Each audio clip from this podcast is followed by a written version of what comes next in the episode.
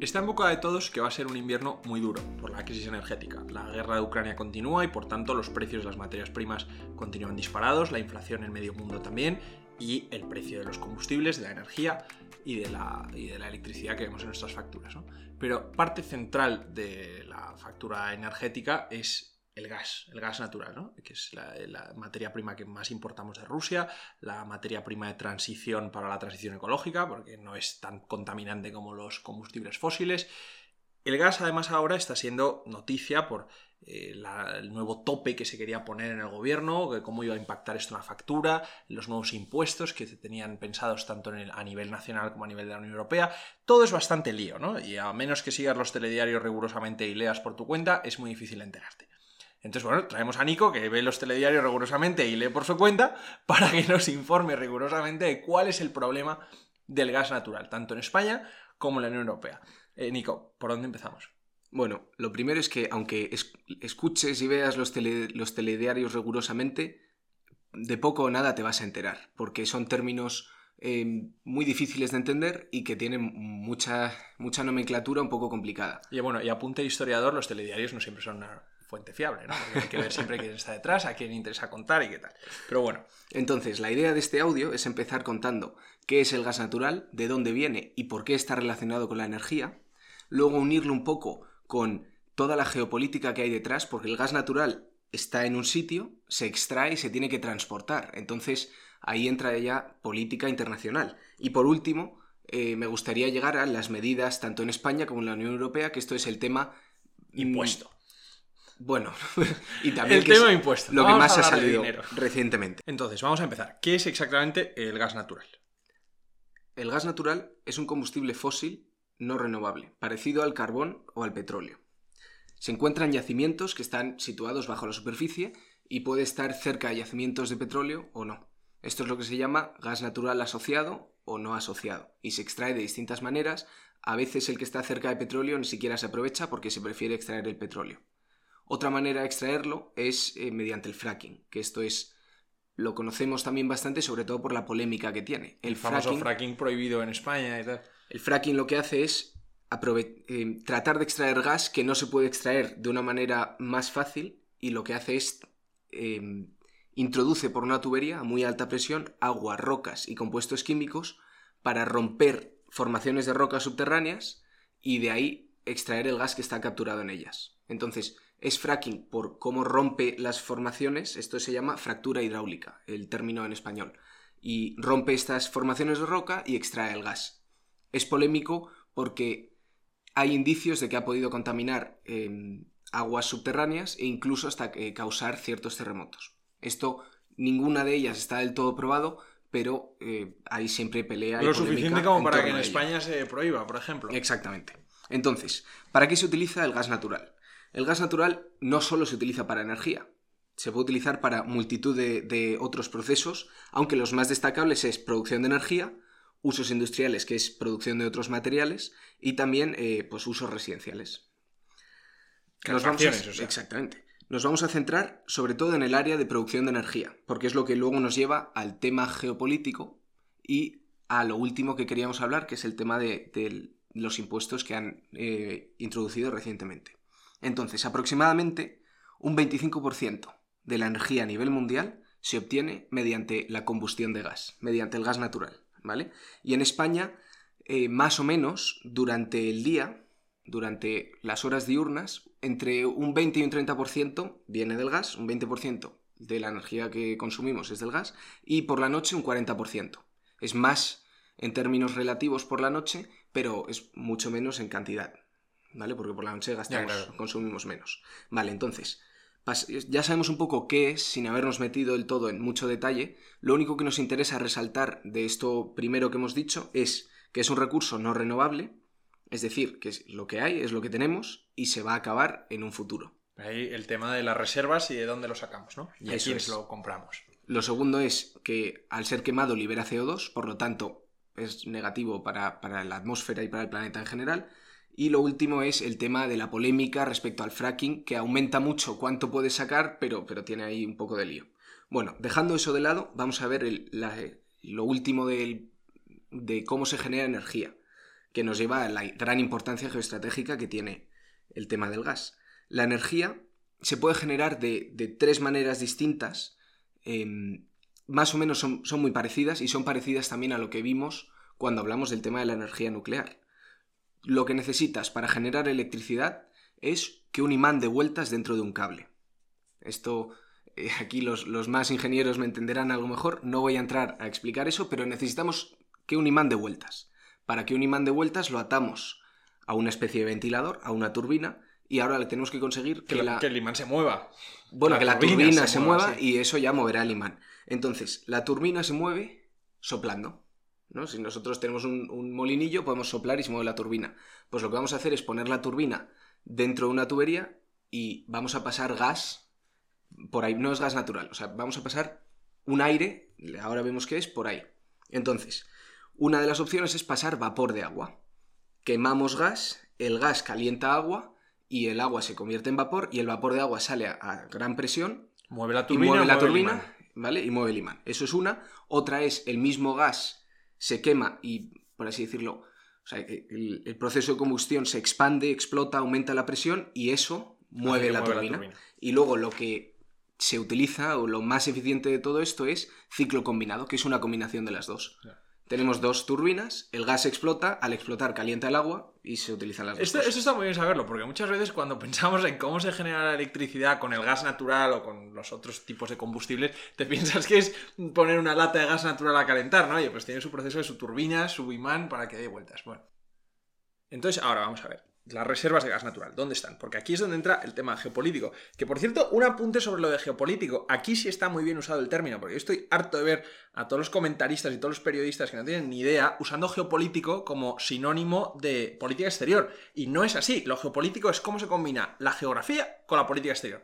Este es un caso perfecto, porque el gas natural está bajo tierra, literalmente entre tierra, rocas a profundidad, en un país que tendrá, ejercerá un control sobre ese trozo de terreno donde haya gas natural. Esto sí es geopolítica. Decir la geopolítica de la Unión Europea, de verdad que me salen sarpullidos cada vez que lo oigo. Bueno, pues yo hubiera sido uno de los que hubiera dicho geopolítica sin pensar. Pues geopolítica no es lo mismo que política exterior. Esto sí. Bueno, pues una cosa más que aprendemos aquí en la Torre del Faro. Entonces, vamos a la geopolítica del gas. Esto sí está bien. Bueno, esto de nuevo es parecido al uranio que comentamos en el tema de la energía nuclear. Eh, las reservas de gas natural, cuando hablo de reservas digo el gas natural que todavía no ha sido extraído.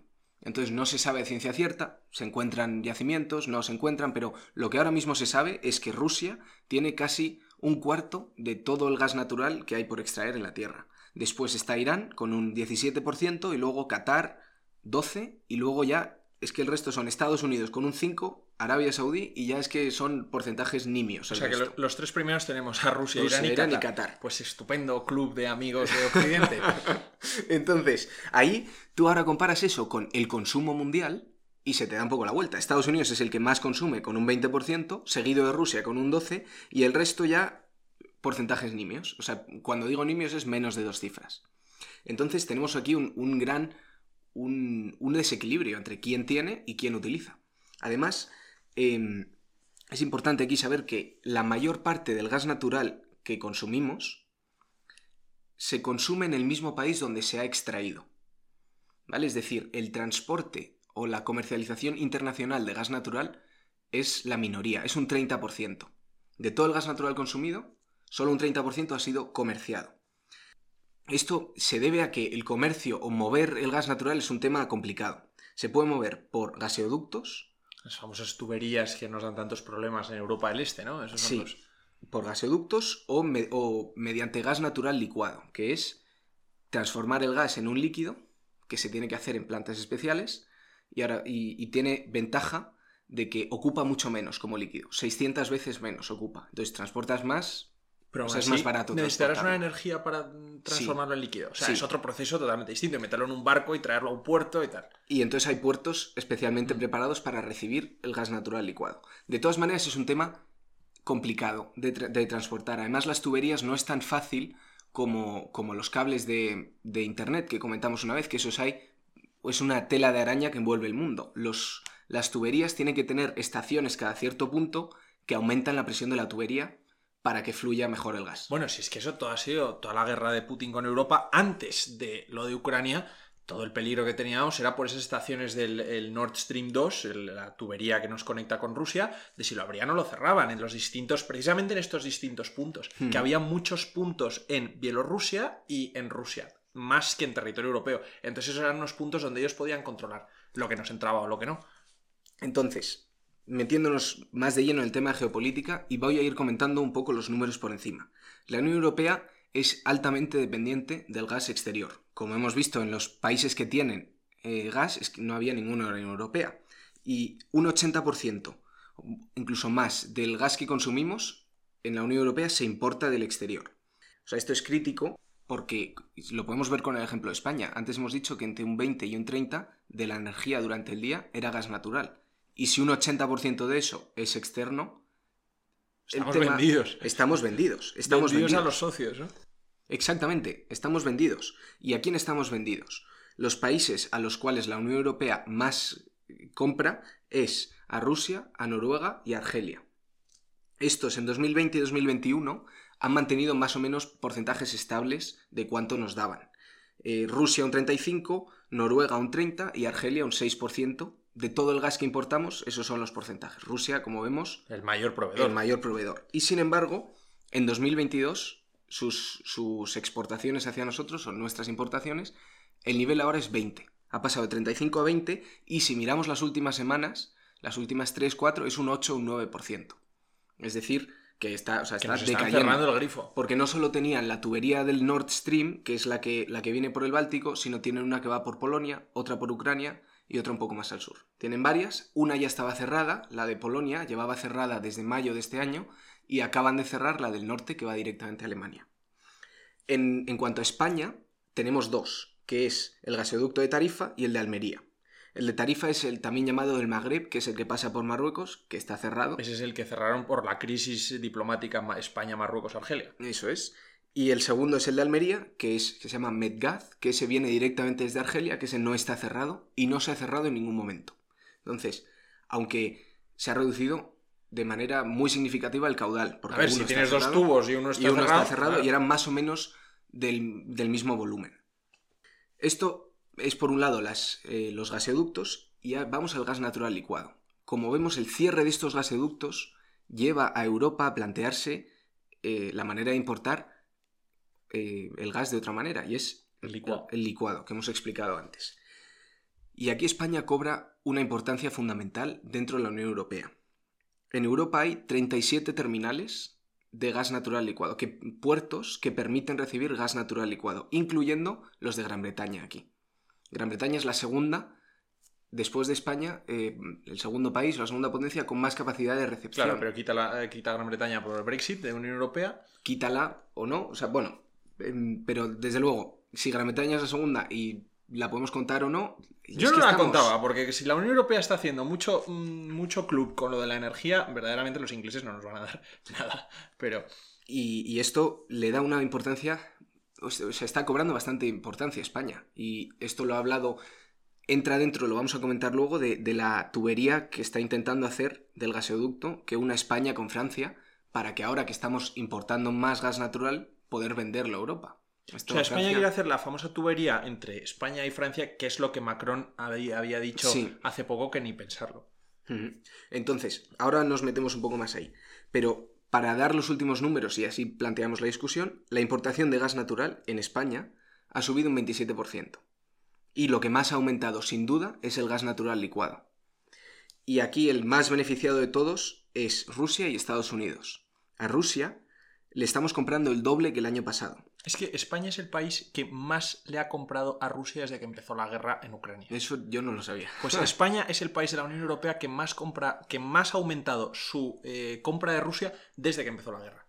O sea, todos, toda la Unión Europea está dejando de comerciar con Rusia, menos España, que está aumentando el comercio que tiene. Y está aumentando también con Estados Unidos, el cual representaba un 9,2 y ahora representa un 23. Y esto, repito mi argumento que dije en el primer capítulo de esta temporada, que yo no sé si es verdad o no, pero estoy orgulloso de esta teoría, que es que Estados Unidos influyó en algo en la crisis de Marruecos, porque son grandes aliados, y esto causó el cierre de la tubería del gasoducto que pasa por Marruecos y las importaciones de Estados Unidos están aumentando del gas natural licuado. Bueno, es una, es una, hipótesis, desde luego no es descabellada totalmente. Y además Estados Unidos y España han tenido una relación tan mala durante los últimos 16 años que, bien podrían habernos hecho esa jugada, ¿no? Pero es que así, bueno, así funciona, funciona el tablero, ¿no? Ni con tus amigos eres amigo de verdad. Y todo esto del gas tiene su, su reflejo en los precios de la energía. Este, estos cortes de gas hacen que suba la energía. Esto lo explicamos también en uno de los primeros podcasts. Estoy haciendo mucha referencia a audios anteriores, pero es verdad que vamos tocando así todos estos temas. Entonces, ¿por qué el gas influye tanto en el precio de la energía? El precio de la energía depende de las distintas tecnologías que se usen para generarla. Hemos visto cómo se genera con gas, pero se puede generar con nuclear, eólica, hidráulica, muchos otros tipos. Entonces, la energía generada por la nuclear es muy barata, les cuesta uno generarla. La hidráulica también puede ser barata y la del gas ahora está muy cara, les cuesta 5. Entonces, por cómo funciona el mercado, aunque la nuclear cueste 1 y la generada por eh, gas cueste 5, todas se venden a 5. ¿Vale? Esto tiene sus razones, es un mercado marginalista, tiene sus ventajas y sus desventajas. La ventaja principal es que premia la inversión en energías renovables que generalmente son muy baratas. Esto es lo que llaman desde algunos sectores del gobierno beneficios caídos del cielo. esto es lo que hablábamos de que si uno tiene que si uno tiene cuatro y tú lo estás vendiendo a dos, pues sube a cuatro. Eso es. Y sobre esto, explícitamente, es sobre lo que se han tomado medidas. Primero, la excepción ibérica, que ocurrió en mayo. Ahora, el gobierno, un impuesto que había puesto recientemente, hace un par de semanas. Que lo acaba de cambiar. Que lo acaba de cambiar porque la Comisión Europea ha dado su parecer y ha propuesto otras medidas. Vamos a explicar Ahora eso lo vemos, sí. Entonces, ¿qué es el tope del gas? ¿Cómo funciona y quién lo paga? El tope del gas es eso que ocurrió en mayo, que lo quisieron negociar con la Unión Europea y es parte de la excepción ibérica. El tope del gas es, como hemos dicho, que la nuclear valía 1, el gas vale 5 y todo vale 5, ¿no? Entonces, han puesto un tope a cuánto puede ser ese 5 del gas, que es 80, y va a ir disminuyendo con el tiempo, pero han puesto un tope. Entonces, si a mí como empresa me cuesta 90 eh, generarlo, lo tengo que decir que me ha costado 80. O lo tengo que vender a 80. Vale, o sea, es que tú no te puedas enriquecer muchísimo con tu gas. Con tu gas. Entonces así haces que el resto de energías tampoco puedan eh, subir mucho más. Eh, topando una, planteas que las otras no se puedan disparar tampoco. Si una se dispara más, como no tiene tope, se podrá disparar. Pero lo que estás diciendo es que lo que corresponde al gas no se dispare tanto. Lo que pasa es que aquí, yo como empresa, a mí me ha costado 90 generarla. Ya, si te están obligando, a ponerlo 80. 80. ¿Quién paga esos 10? Esto me ha costado un montón encontrar la información porque yo creo que está aposta mal. No sé si mal puesto, pero de manera con muchos rodeos. porque... Espera, antes de que desveles el misterio de quién paga esos 10. O sea, tú, para esto, tú mm, te, te, costaba producir energía con tu gas 90. El gobierno te obliga a ponerlo a 80. Sí ese 10 restante, ese es el 10 misterioso. Eso es. Aquí nos pensamos, porque mm, las sociedades parece que funcionan así, que si de repente tienes 10, que no son 10, evidente, ¿no? Pero que desaparecen, alguien los tiene que pagar y eso, si los paga el Estado o el Estado asume el coste o algo de eso, el Estado no tiene más fuentes de ingresos que sus ciudadanos. O sea, el Estado no crece dinero en un jardín secreto. O sea, ese 10 lo van a pagar los ciudadanos, ¿sí o no?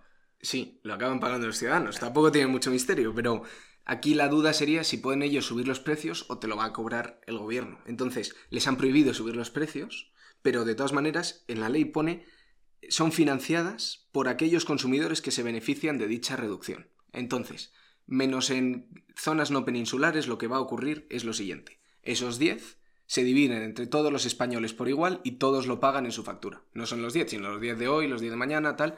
Se dividen entre los 40, no, 47 millones, todos los hogares que haya por igual y todos lo pagan. O sea, tengas la factura que tengas. El tope, el tope que han querido poner para que no pagues más. Es para que no pagues en ese momento, pero se ha empezado a pagar ya en septiembre. Claro, porque, eso es, porque hay un vacío de dinero que se tendrá que pagar en algún momento. Eso es. Entonces se va pagando todos a partes iguales. Entonces esto beneficia a la gente que tenía contratos no fijos, los contratos sujetos al mercado, porque como que hace una media. Entonces los que estaban, los contratos que fluctuaban con el precio de energía del mercado, se encarecían mucho cuando subía mucho el gas. Y ahora todos por igual nos encarecemos a una media.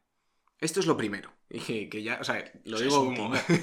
no sé si es un timo. Es un timo. A mí me parece una vergüenza que se haya vendido como algo de os ayudamos cuando en el fondo lo pagamos. No te ayudas tú a ti mismo ni, ni ayudándote, Sí. porque es que lo pagas. O sea, es un timo. Yo no lo entendía de dónde salía el dinero, porque ponía que la retribución, o sea, es que, ay, no, no me acuerdo bien cómo lo ponía, pero decía, será en todo caso, o sea, que el- el- lo que paguemos entre todos será en todo caso menor a lo que nos hemos ahorrado, poniendo el tope, pero entonces no puede ser, porque, porque tiene que salir dinero de algún lado. Entonces, Hay una frase genial de Margaret Thatcher que dice: el Estado no tiene más dinero que el dinero de los impuestos, que es tu dinero.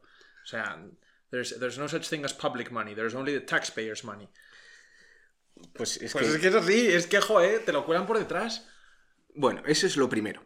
Lo segundo es que hace un par de semanas el gobierno quiso poner un impuesto adicional y este impuesto era a, a los ingresos de las eléctricas. También- Esta ha, sido, esta ha sido la crisis política de, de las últimas eh, dos semanas, una cosa así, porque la Unión Europea proponía una cosa, el gobierno quería otra, el PP no sabía muy bien qué hacer. Eso es. El primero fue el gobierno, que el primero que se movió, que quiso poner un impuesto a las eléctricas Y a la y a la banca. banca. Que lo dijo Sánchez en el debate del Estado de la Nación. El, de, el que quería poner a las eléctricas era un 1,2% sobre sus ingresos totales, siempre y cuando los ingresos fueran mayores que mil millones. Esta aquí es la palabra clave, sobre los ingresos. Sí, vamos a poner estos números en contexto. 1,2 parece muy poco, mil millones parece mucho. Entonces, de primeras, tú dices, bueno, pocas empresas van a tener más ingresos que mil millones y 1,2 no es nada. He cogido como ejemplo Iberdrola y Endesa, de energéticas. Iberdrola tiene, tuvo en el 2021 40.000, no voy a decir millones todo el rato, pero es 40.000 millones. Y Endesa, 20. ¿Vale? Y de beneficios tuvieron 4 y 2, más o menos. Mil millones. Mil millones. ¿Vale? Entonces, eh, obviamente son mucho mayores que el límite inf- inferior que ha puesto el gobierno de mil millones de facturación de ingresos. Entonces, Vale, entonces les el impuesto les impuesto. aplica a ellos y a todas. Vale, entonces aplícales el 1,2% de impuesto a los, a si los le ingresos. el 1,2 a los ingresos tanto a Iberdrola como a Endesa, sale a pagar más de sus beneficios de ese año. O sea, les haría perder. Les haría perder. No O sea, sé en qué momento todo un gigante se, como aplica, Iberdrola pero, o un gigante pero como Endesa. aproximadamente podemos decir eso, sí. O sea, un gigante energético, tú le aplicas el impuesto en sus ingresos, en no sus ingresos. beneficios, Entonces, tú tienes y sale- y ingresos sale menos pérdidas. costes y, te da beneficios, pues si se lo pones a los ingresos, ya no hay beneficios. Esto en 2000, con los números de 2021. Es ¿eh? de broma, ¿eh? Entonces, claro, no sé exactamente si se aplica antes o después que otros impuestos. Bueno, da igual, la cosa es que es un número comparable. Y con que sea comparable ya es... Entonces, bueno, esto es lo del PSOE, que en principio el PP se opuso. Y lo, lo que ha propuesto recientemente la Unión Europea es... Aquí me vas a corregir. Yo pensaba llamarle impuesto, pero es una tasa. Es una tasa, es que eso es importantísima la diferencia. Entonces es una tasa de un 33%, que parece, aquí de nuevo dices, joder, es un 33% y el gobierno proponía un 1,2%, pero es un 33% sobre los beneficios Ahí, ahí.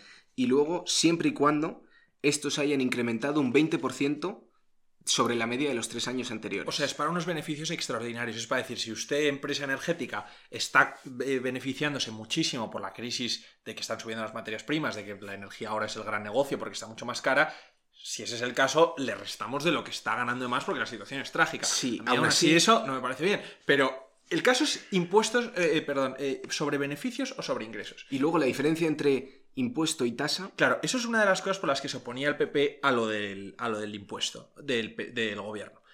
Un impuesto y una tasa son cosas distintas. Un impuesto es un tributo que te exige el, Estado y que en capacidad económica para que tú lo pagues. El del IVA, el del IRPF, el de sucesiones donde lo haya, el de patrimonio donde lo haya. Y una tasa es distinto. Una tasa es algo que tú pagas por el disfrute de ciertos servicios o de ciertas actividades. Por ejemplo, una tasa de basuras. Esto eh, eh, es, es, eh, lo, que, lo que los diferencia es el objetivo. Los impuestos, todo el mundo, eh, aunque se diga mucho que los impuestos son para educación y eh, sanidad y tal así, eso es totalmente mentira. Los impuestos, la filosofía principal de los, de los impuestos es que no son finalistas. O sea, el dinero en los impuestos no es tanto dinero para educación, tanto dinero para paliar la crisis energética, tanto dinero para no sé qué. No, no. Tanto dinero para el Estado. Y el Estado ya hará su presupuesto Decide. y decidirá. Eso es lo que es no finalista. Cualquiera que os diga que el impuesto es para para la educación y sanidad, eso es totalmente mentira. Bueno, Y la tasa, en cambio, sí es para una finalidad. Esta es la tasa que tú pagas para que el basurero te coja el cubo de basura delante de tu casa. Entonces, lo que quería hacer la, la Unión Europea era una tasa, que es que lo que ganaran con ese tributo, con esa ganancia, se aplicara en eh, ayudas a las familias y eso, tal. entonces las tasas esas van dirigidas a compensación a, a consumidores, ayudas directas a consumidores o a empresas que, que estén necesitadas porque dependen mucho de los precios de la energía. Claro, con un impuesto no haces eso. Tú con un impuesto le das dinero al gobierno y pierdes el control sobre lo que vaya a hacer ese gobierno con ese dinero. Lo mismo es para ayudar a una familia, lo mismo es para montar un ministerio. Sí, pues, los, pues la Unión Europea ha indicado cinco usos y están bastante especificados. Todavía no está del todo desarrollada la medida, pero ha planteado cinco usos para los cuales se podrá dirigir los ingresos de esta tasa. Entonces, un poco esa es la situación actual. A Bueno. ver cómo sigue. El gobierno ha rectificado, ha dicho que ahora va a copiar lo de la Unión Europea. Sí, sí, sí, eso es verdad. Y el PP ha dicho que solo le apoyará porque ya está copiando lo de la Unión Europea, pero que además tiene que dejar de lado el impuesto, el otro, el otro El de impuesto la que de la banca. El de la banca, que si el Mm. gobierno sigue adelante con lo de la banca, el PP no les va a apoyar. Pero es distinto. Es distinto, claro. O sea, es que es. Así como lo del timo del tope del gas que Sí. tú pagas y tú tal, el timo de que ese impuesto va a servir para una ayuda. Bueno, ¿quién lo dice usted?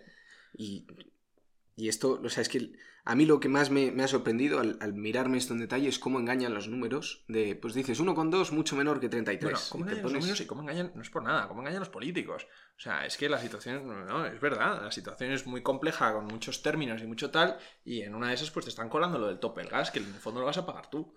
Sí, y esperemos haberlo explicado de manera lo más clara posible. Es un Pero es tema que, bastante complejo y que se mete hay de una todo cosa aquí. que me pone muy nervioso, que es lo de España presentándose como la potencia verde o la nueva potencia de transformación y tal, no sé cuántos, y es que somos el país que más le está comprando a Rusia. Que es que eso es de broma. Esto nos han dicho algo desde Europa por esto. No sé, no es Europa, sino está, pero vamos, Europa está poniendo unas sanciones a Rusia y tal, no sé qué, y España está comprando gas por su lado, esperando ser el nuevo eh, No, proveedor pero- de la Unión Europea. Pero desde Francia no, no están queriendo eh, crear el MedCat este, que es el gasoducto que nos una con Francia, porque ellos quieren exportar su propia energía nuclear. Pero que claro, tienen. pero claro, es que esto es la guerra de todos contra todos, pero es que además España lo, lo está jugando muy mal. Porque lo de la crisis diplomática con Argelia y Marruecos en el peor momento estamos hartos de hablarlo. Y luego nos estamos poniendo a comprar gas licuado a Estados Unidos y gas licuado a Qatar. El gas licuado llega en barcos y los barcos no van precisamente a vela. O sea, de verdes no tenemos nada.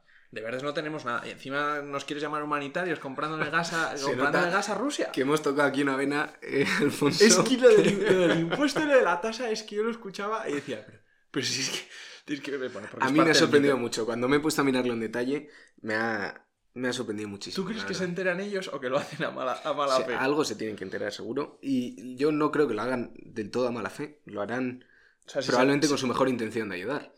Bueno, sí, pero de repente ayuda metiéndola, metiéndola en una empresa un 1,2 de Bueno, impuesto eso. Y en cómo sus- ayudar sus y a quién ingresos. fastidias ayudando, eso estoy de es acuerdo. que que- En eso bueno. eh, hay una cosa genial de un, de Ya me callo con esto. eh, de, de un filósofo que se llama Frédéric Bastiat, que es un poco como de eh, la el principio de la escuela del laissez-faire en el siglo XIX y tal. Y dice, esto para que se lo aplique el gobierno y toda la Unión Europea y todos estos. Que muchas veces tendemos a eh, eh, valorar una política por el resultado que queremos que dé.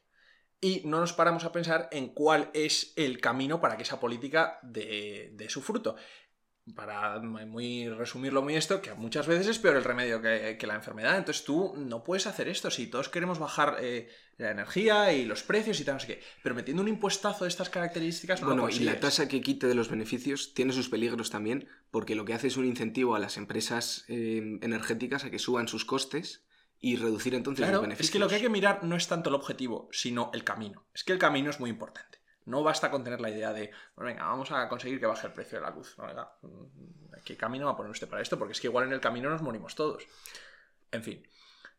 Este ha sido este heated debate. Heated debate. Va a ser un invierno, va a ser un invierno muy frío, salvo en el estudio de la Torre del Faro, donde Que como nos pongamos a hablar de impuestos y estos, vamos a debatir mucho. Pues nada, Bueno, Nico, pues muchas gracias por traernos este tema. Ya sabemos por qué el invierno se nos viene duro, ya sabemos, ya sabemos a lo que estamos, a lo que estamos vendidos.